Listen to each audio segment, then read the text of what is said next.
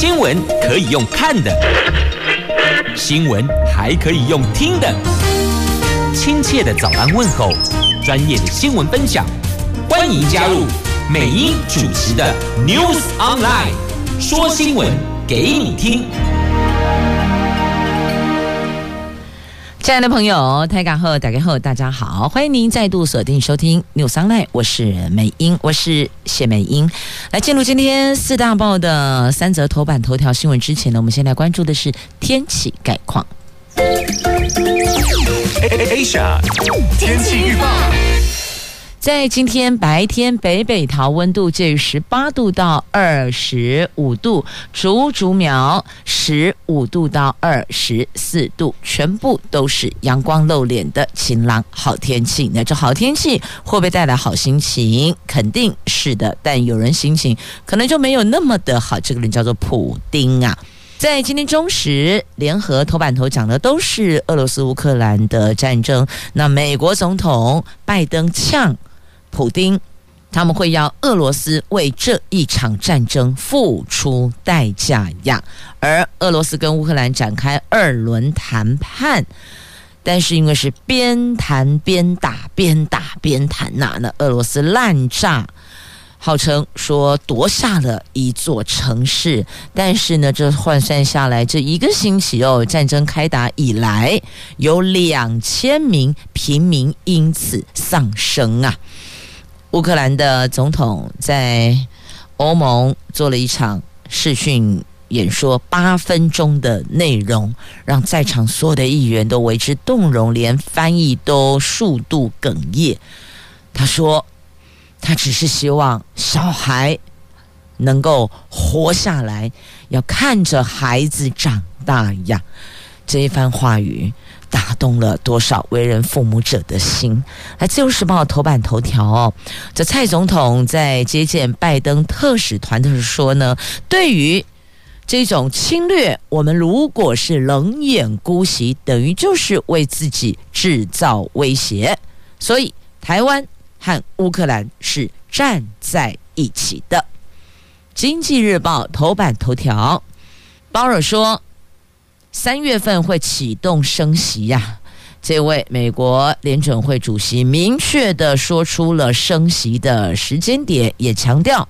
俄罗斯乌克兰战争增添了不确定性，却可能会进一步推升通货膨胀，必须要灵活应应经济变数。好，这个是在今天《经济日报》头版头条。这如果美国联准会启动升息的，也就代表全球其他央行也会跟着波动了。好，接着我们来看详细的头版头条的新闻内容哦。先来我们关注。这个是在中时跟联合头版头，这俄罗斯攻打乌克兰都已经一个星期还没停止呢。双方在今天凌晨进行第二回合的谈判。美国总统拜登在美东时间三月一号国会首度发表国情咨文演说，他指出俄罗斯的总统普丁错了。我们大家都已经准备好，要俄罗斯付出代价。那拜登正式宣布禁止俄罗斯的航班飞越美国领空。他重申。部署在欧洲的美军不会进入乌克兰参与对抗，但如果普丁决定进一步往西推进，那美军将会捍卫盟友，保护北约国家。拜登在演说的开端就谈到了这两国的议题。如果普丁认为西方世界跟北约不会回应，那么他就大错特错。普丁现在比起过往任何时刻都更孤单，意思是说呢，你就自个儿奋战吧。但中国会不会声援支援？不知道。我现在看起来，他就是晾在旁边观看这局势到底如何变化。那拜登说，乌克兰在战役中的表现，全世界都看到了，为国家捍卫自己的国家、捍卫自己的家园所做的表现，大表称赞。那从乌克兰总统到每一位乌克兰平民，都是用勇气来激励，美国向乌克兰与全球发出明确讯号：美国与乌克兰人民同在。那乌克兰驻美国大使带着乌克兰的国旗也现身在国会现场。拜登特地介绍，让今晚在国会里的每个人向乌克兰和全球发出清晰明确的信号：如果你有能力，请站起来并表明，我们与乌克兰。站在一起，那全场议员听到了，随即起立，而且热烈鼓掌。这个在欧盟也是一样的。乌克兰总统长达八分钟的视讯演说，也是让在场所有的议员都起立致敬。许多出席的美国议员穿上了乌克兰国旗的颜色，就是黄色跟蓝色，表示对乌克兰的支持。那乌克兰总统办公室也说，他们第二次谈判将在。乌克兰时间三月二号晚上举行，换算下来，台湾时间是三号的凌晨哦。双方谈判代表团的成员不变，但是呢，上一次就是谈不出个结果来呀，没有任何的共识啊，所以炮火继续猛烈呀，边打边谈，边谈边打嘛。那乌克兰不接受最后通牒。乌克兰已经做好跟俄罗斯进行新一轮会谈的准备，但不接受他们的最后通牒。北约正在研究乌克兰提出禁飞区的请求哟，啊，所以他们也是有作为的，也是有动作的哦，并不是说就坐在那儿静静的挨打，并没有，所有人都卷起衣袖。那么在盟友盟国的这个动作。也是要对俄罗斯提出制裁，而且一步一步会要俄罗斯付出代价的。那俄罗斯国防部宣布，俄军已经完全的控制南部大城克松，而且宣称当地民用基础设备、居民生活保障设施、城市交通，通通都照常运行，没有发生抢夺食品跟生活必需品的状况。也就是说呢。食品跟生活必需品并没有短缺的问题啦，但是克松市长说，我们仍在乌克兰依然固守，就怪了哦。就俄罗斯说我们已经占领了，但是呢，被宣称占领的城市的市长说没有，我们仍旧在乌克兰依然固守城市，所以这到底真实状况为何？目前还不知道。那乌克兰说。死伤人数有两千人，歼灭将近六千名的俄罗斯军队的军人。到底实情如何？现在是双方各说各的，但全球都希望战火能够停下来呀，因为这战争绝对会殃及无辜。第一个就是平民百姓，再来全球的经济也跟着动荡。据说。乌克兰的第二大城哈尔科夫，没有一个地方是完好无缺的。意思就是说呢，几乎整座城市每一个地方都被炮弹袭击，等于是体无完肤。三十万人还在抵抗，就是克松市哦，这个地方这个地区的民众还在做。奋战做抵抗。那现在欧元区通货膨胀率飙出了史上的新高样。那欧盟统计局说，因为能源价格飙涨，欧元区二月通膨率飙升到百分之五点八，这个也是写下了历史新高点。那现在美国做的就是禁止俄罗斯航空的班机进入美国的领空。好，准备好了，就是新加坡除了投下了金融核弹之外呢，接着现在在其他的区块也会进，也会这个开始类似像收网哦，紧缩，那就看普丁什么时候撤军的，要的就是停火并且撤军。来，继续我们来关注的是《自由时报》头版头条的新闻，总统说，对于。其他国家被侵略，如果我们冷眼姑息，等于就是为自己制造威胁了。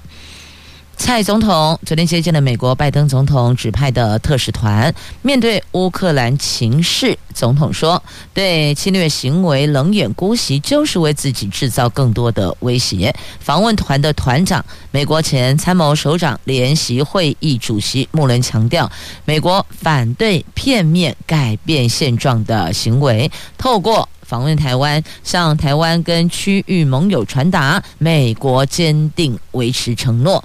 总统在昨天接见特使团，他首先说，台湾作为国际社会的一员，就是坚定表达台湾和乌克兰站在一起，和自由民主站在一起。他说，历史经验告诉我们，对侵略行为冷眼姑息，就是为自己制造更多的威胁。那面对台海 和区域的安全威胁，期待。跟美国、跟区域各方面能够有更多紧密的合作，共同压制各种形态可能冲突安全的单边行为，维持区域的和平稳定啊。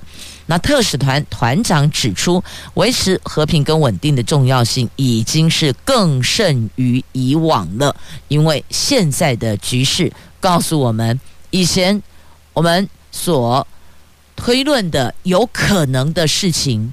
现在它的可能性就更大了，那也代表说要维持台海和平的重要性就更强大了。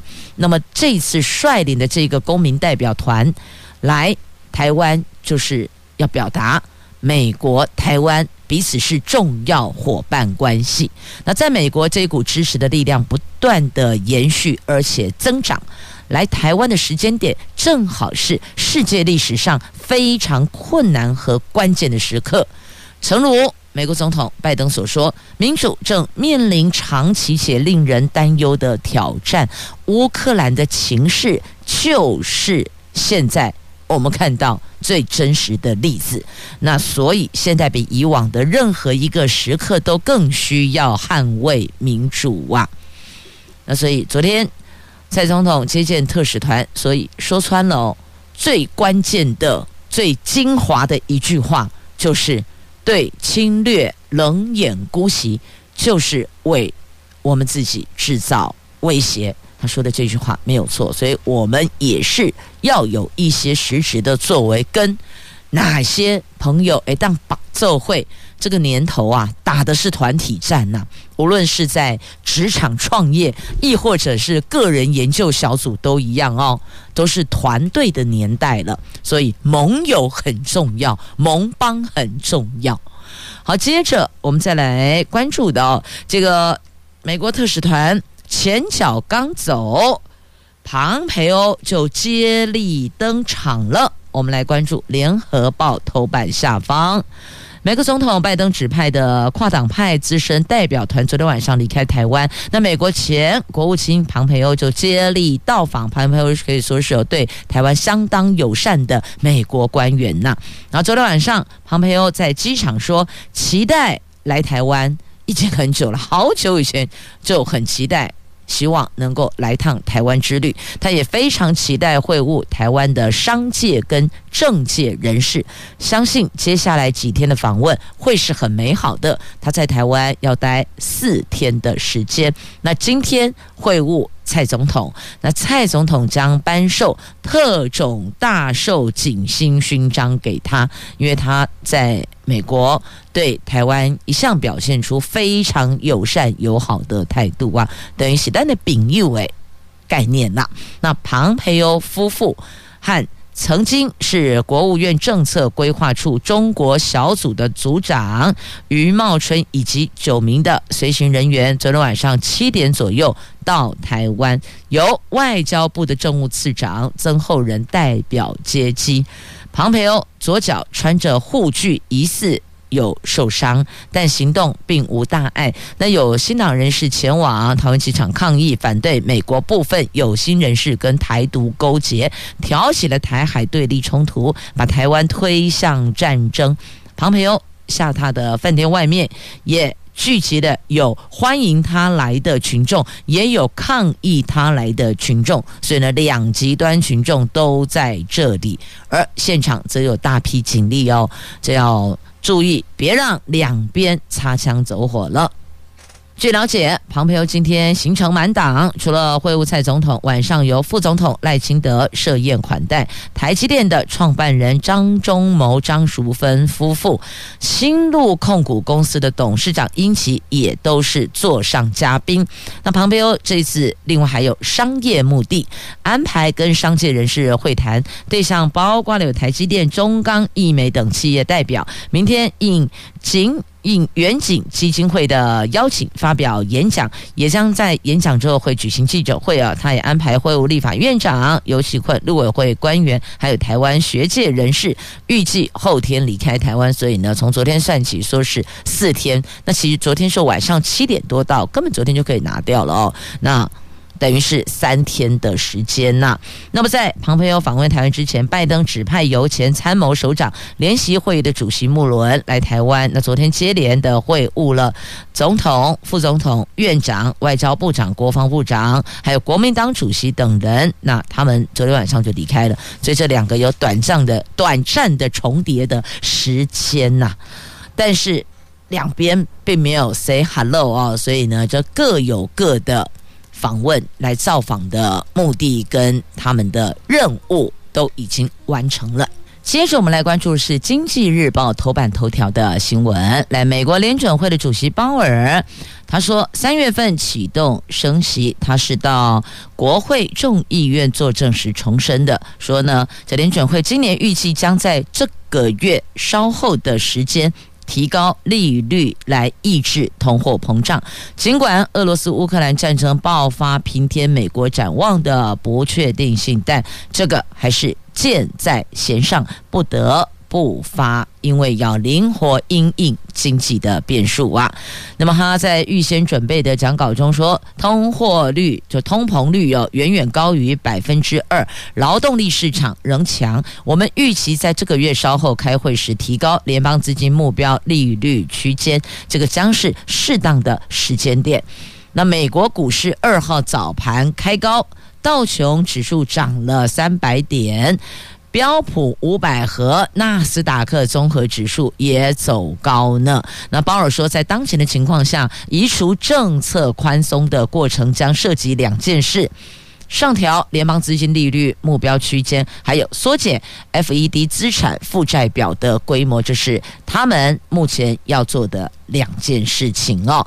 那他形容美国劳动市场现在是极为紧绷的，意思就是呢，在现在的情况来讲，FED 已经达到就业最大化的目标，这将开启联准会抗通膨之门，把这一道门给打开来，所以陆续的作为都会到位的。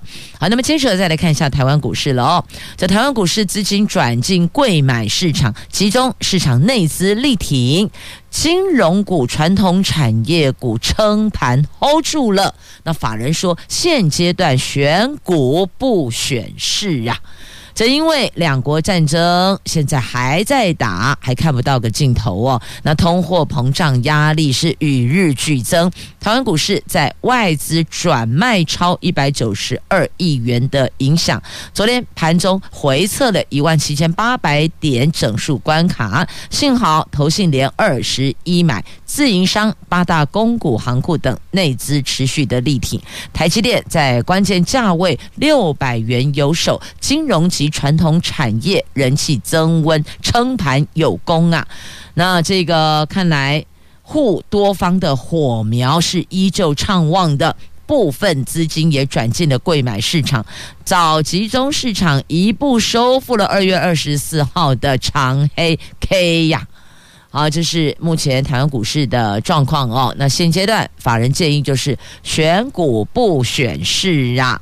那在集中市场发挥空间有限下，部分资金转进了贵买市场寻找机会，贵买指数也缓步垫高，昨天收涨零点六点，最后是两百一十九点零一点，连三涨，而且这个早加权指数一步收复了二月二十四号的长黑 K，成交量也比前一天增加至六百二十亿元。啊，那目前看来，电子全值股受制外资卖超的影响，走势是起伏跌宕。不过，台积电六百元关键价位还是有守住的。昨天跌三元，最后收盘六百零一，还算是凝聚了电子股交投人气呀。好，这个是台湾股市。那再接下来要关注的，这跟物价波动会有关系的。你看那个石油的价格，原油涨。其他所有的民生物资也就会跟着涨价了。这石油输出国组织跟盟国在三月二号维持每天增产四十万桶的原油，显示沙特阿拉伯跟阿联等他们这些石油输出国。输出国组织跟盟国重量级成员目前还不打算得罪俄罗斯，以免联盟瓦解了。那国际原油价格在二号应声扩大涨幅，西德州中级原油冲上了二零一一年以来的高点，所以你看现在二零二二哎，十一年来的高点哦。布兰特原油一举突破一。百一十三美元，等于就是冲破了每一桶一百一十美元的价位呀。所以照这个态势，接下来其他的民生物资势必也会喊涨了，就看政府怎么去做一个调节管控了。好，再来看一下这新台币爆量贬值啊！这因为两国战事，使得国际避险情绪有往上升温了，热钱汇出潮是方兴未艾。会银的主管统计，外资昨天持续的卖股汇出，估计一天就汇出了六亿美金。新台币汇率中场贬值五分，最后收盘二十八点零七元，这是。四个半月来的新低点，但眼看着我们的新台币汇率贬到二十八元以下，出口商是蜂拥抛汇，双方来了个你丢我捡，汇市交投热络，总成交量扩大到十九点五亿美元呢。好，到这儿，《经济日报》头版版面的所有新闻。都带您聚焦了。那接着要看内页的部分呢？那也有因为两国战争，现在产业界这民间企业也跳进来了。本来都只有国家在喊话，在呛虾嘛。那现在呢？苹果跟进开枪了。继脸书、Google 之后呢，Nike、福特汽车也响应。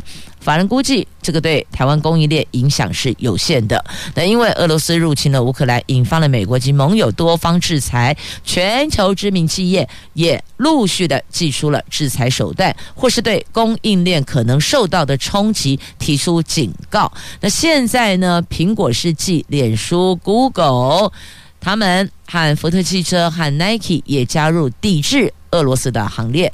福斯汽车和其他跨国公司则示警，这两国战事可能会加大供应链的乱象啊！但目前法人估计是对台湾影响是有限的哦。好，这我们现在呢，这台湾厂商哦是进退两难呐、所以只能够选择低调配合。好，这是在。战争影响的情况之下哦，这企业界一家接着一家跟进要制裁啊，这对俄罗斯入侵乌克兰呢。那再来，联发科新晶片。大陆手机厂抢着用呢，这有两款轻旗舰产品报价六十五美元呢，而且这个还获得了红米呀、其他的大陆手机厂牌导入，出货爆发力特强的哦，所以呢，这晶片一出来，大家抢着要啊，所以有人就说呢，今年景气是倒吃甘蔗呢。好，这是在《经济日报》的重点新闻话题，带您一起来聚焦了。接着，我们来关注的是哦，中时头版下方的新闻，在新制教招，礼拜六要开训喽。这因为俄罗斯乌克兰战争开打，乌克兰全民皆兵，这等于是给我们台湾上了一课。国军为了强化后备战力，今年起试行十四天的心智教育召集，第一梯在礼拜六，也就三月五号，在桃园市的芦竹区的山脚国小入营，十四天不休假哟，每天包含晚间两个小时，总共要操练十个小时。受召员只能在晚上的两个小时的时间划手机，其他时间通通不可以。那透露蔡总统很关心师训的状况，将在第二周会前。往试岛，等于说你有两个礼拜在那个地方，那第二个礼拜总统会去看一下，哎，状况如何？那国防部全民防卫动员署说，新制教招将在将先进行试办，试办到第三季，今年度招训总计有二十四个营，一个连，合计招训一万五千多人，在第四季的时候会检讨试行的成效，然后做。滚动式调整跟修正哦。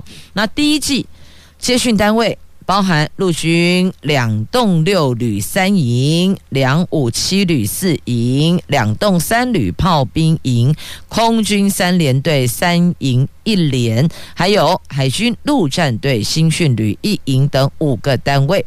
据了解呢，这礼拜六第一批招训。包括了干部跟受教员，大概六百个人哦，编比大概是八成。任务守备林口海岸线，所以呢，每一个点位都有它区域上的任务跟这个地域上行这个地形上地域上的一个守护的任务。那有的是守，有的是攻，每一梯的主要。内容都不太相同，他们都是有主题性的哦，叫验备验证后勤能量，部队不准叫外送。好，你 不能叫外送，大概有很多的受召员听到就脸大垮下来了吧？那我问你，那去训练就是视同战争发生的时候，请问战争发生的时候，你可以打哪一支电话有外送？你敢挖共？不会有人去给你送了，都马躲起来逃命，或是卷起衣袖扛起枪支保家卫国了。所以呢，这个训练就视同作战，没有外送，全部自己动手做。所以都得要自己来，这等于也是验证我们后勤的能量有有没有到位，哪里需要再检讨改进的哦。所以听到这里，哎，那个妈妈可能现在就开始想啊，那温家伯米家汤家开始特训，先在家里特训个两三天，告诉他什么情况之下食物可以丢进去，至少水得滚了吧？哎，不要笑，我相信非常有可能。很多小孩到现在还不会煮开水，你别信哦。下面就是呀棍呐，也不怎样。什么时间点食材可以丢进去，他也搞不清楚，所以赶快吧。礼拜六第一批礼拜六要报到嘛，所以今天礼拜几？今天礼拜四哦，所以明天赶快特训一下。今天明天。做妈妈也个嘎起来哈，稍微教一下卖假，不要吃那个不熟的食物哦。到时候还没上战场，还没演习，还没训练，那就行拍巴豆啊啦。好，再来这个有在野党提问，那你敢把募兵改征兵吗？哎，是啊，这个。政府是一再的表示，在大陆武力威胁下，是有必要增加国防预算，向美国购置军备武器，可是却回避讨论兵源短缺的问题。那所以呢，有提起行政院长苏贞昌向他提问，政府说要保卫国家靠自己，试问目前我们的兵力军力足够吗？想要年轻选票和顾及国家国防的。执政党，你敢把募兵改成征兵吗？好，这是战斗蓝所提出来的问题哦，所以登上了今天中时的头版版面的新闻。来，接着我们再来关注哦，这是三阶外推环评通过了。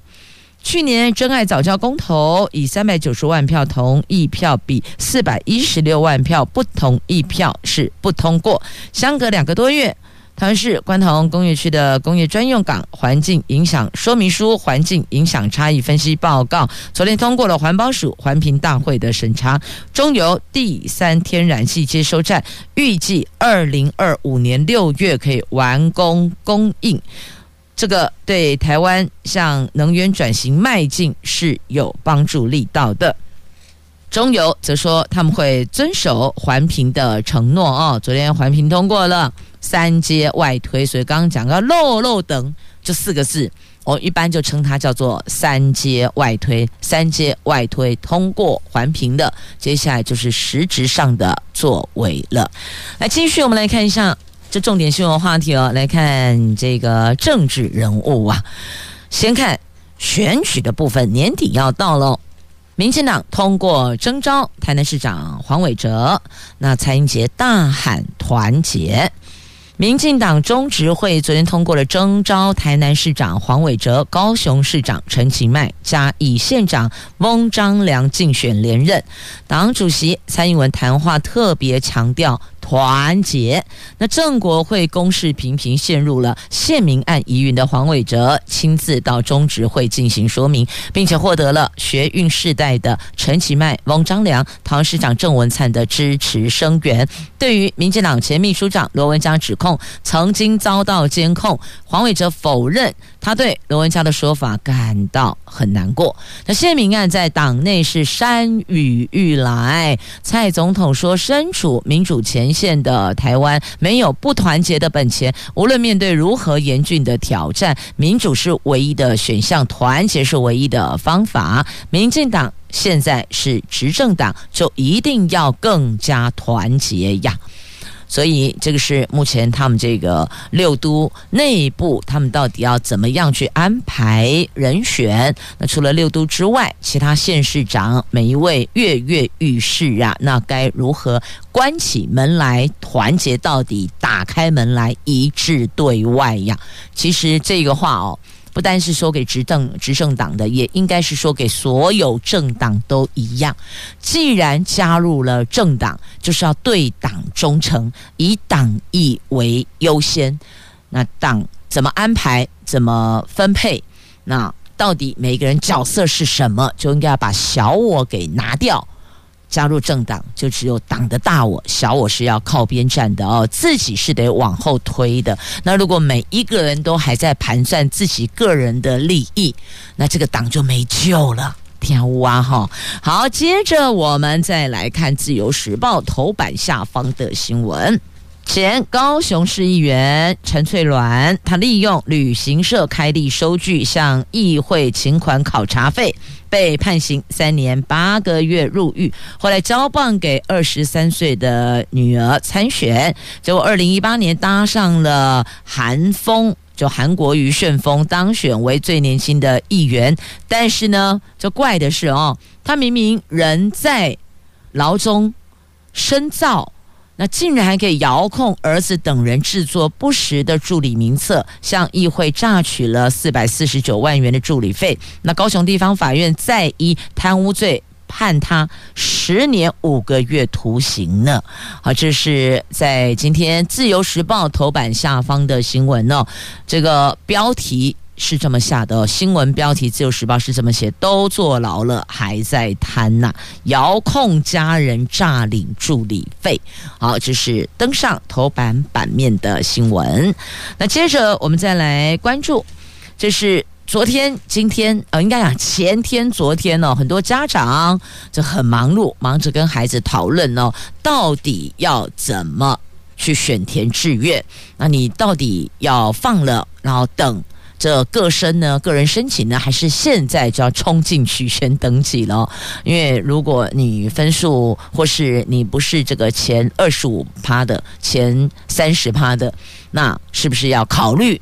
可能要把重点放在个人申请的，所以这个家长跟小孩这这两个晚上大概也都是努力的在推演哦，在换算，哎，到底要怎么做对孩子是比较好的？那现在呢，应该这么说了哦，这学测分发入学积分换算，招联会的做法惹来争议了，家长跟学生是质疑公平性，他们说你。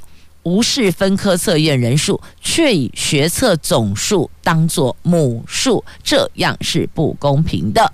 在今年分科测验不再考国文、英文、数以，全国八成四科呃八成四科系都将在分发入学使用学测成绩，学测十五级分如何转成分科测验六十级分，因此就备受关注了。那据了解呢，招联会拟用学测到。这个学测的到考人数十一点六万人作为换算的母数，而不是使用分科测验预估近四万人到考人数的学测成绩重新排序，这个就让家长跟学生质疑它的公平性了。那大考中心正研议积分转换公式，相关方案这个月底会出炉。据了解呢，教练会打算用学测人数换算，不会直接将积分乘以四，换算细节会有大考中心考试委员会合议讨论。那大考中心对外表示说，这个影响不大啦，可是家长跟学生还是非常的有感觉，它的不公平性哦。既然有感。就应该要适宜，这应该也是大考中心的责任吧？那教育团体说基准点要合理啦。这全中教秘书长许立吉指出，学测和分科测验考生人数总积分都不一样，却要拿来一起比，这个很不合理哦。考生人数基准点必须要审慎评估。也有高中教师举例，假设国文学测十三级分有一万人，但是一万人中可能有八千人都是靠个人申请进入理想大学，剩下的两千人到了分科测验，理论上积分有机会向上提升，就不该再使用学测的原始积分换算了。所以这显然当中是有一些争议性的，那到底要怎么样做呢？后续要赶紧讨论出个共识哦。这再来，另外这个多元选才说明会是挤满了焦虑的家长哦，就发现呢，这家长比学生还要焦虑啊。大学学测成绩前天公布了，全中教跟全高联昨天举行了多元选才的研讨会，邀请大考中心还有大学教授讲解考招新制，也说明学习历程档案审查基准。这现场放眼望去，座无虚席呀，学生家长。是焦虑感爆棚，有不少家长说，以往都有前一年落点成绩参考，今年考招制度变动大，考生人数减少，很难采信落点分析，就怕高分落榜。现在大伙儿真的就怕，明明孩子也许可以进入他的第一志愿，可是呢，在这一块没有其他可以参酌的结果，最后却是高分落榜。你说这哦不？气都气死了，真的是郁结内伤啊！所以这个要如何消除焦虑感啊？到底要怎么做？有时候我们这个 做家长的想想，那古早时阵那个时代啊。一试定江山，全部照分序分数来排序，你不觉得那个年代都没有这些问题吗？最公平。但是他们说要减轻学生的压力，要多元，要如何又如何。可是我想问一下，孩子们，你有减轻压力了吗？每一个都蛮摇头，所以我就不知道这改来改去啊，到底改出了什么进步呢？来继续哦，我们来关注的。这个话题是有关我们边境要微解封呢，很多人都说要跑出去玩哦。但是呢，这个很多朋友想去的日本，他们针对疫苗的部分哦，有他们认定的厂牌。来，这该怎么办呢？陈时中说，我们可以透过这个方式哦，有两方式解套。不过听完他讲的，我觉得说了跟没说差不多哎。从三月一号开始，日本承认我国接种小黄卡，但是呢，第一季到第三季必须要施打他们特定疫苗、指定的品牌的疫苗，才可以免隔离入境啦。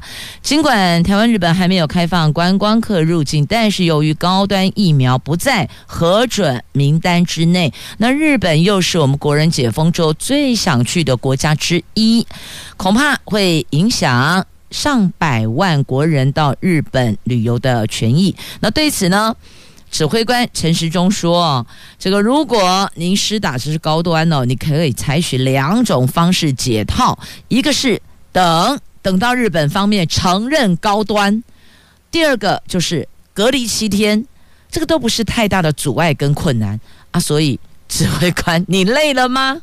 陈时中部长。陈时中指挥官，你累了吗？啊，国人就是想问说，是不是就可以一样免除隔离，直接入境？啊，你起码公了这两个方式，那还是现在的困难点。他们觉得啊，我要隔离七天，我不能够不隔离又进去吗？那可以啊，你就不要打高端啊。那另外一个就是你要等等到日本承认高端，而、是要等到牛年马月吗？所以我才说，陈时中你累了吗？国人要听的是另外。两种或是一种的解套方式啦。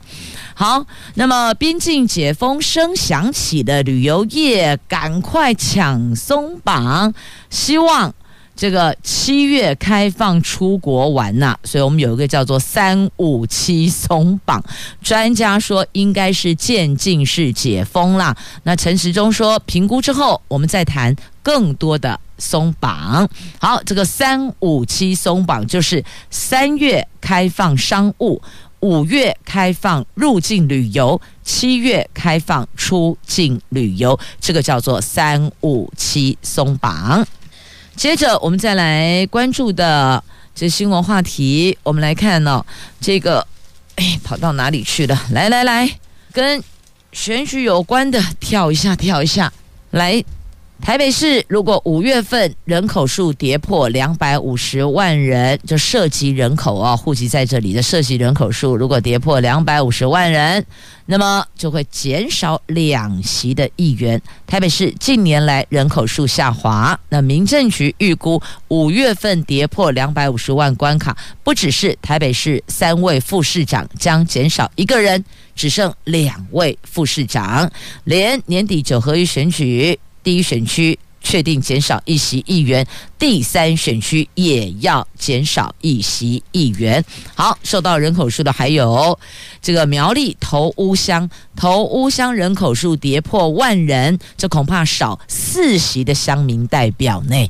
所以要问一下啊，这些有意为民服务的阿丽娜顾，还得顾人口数。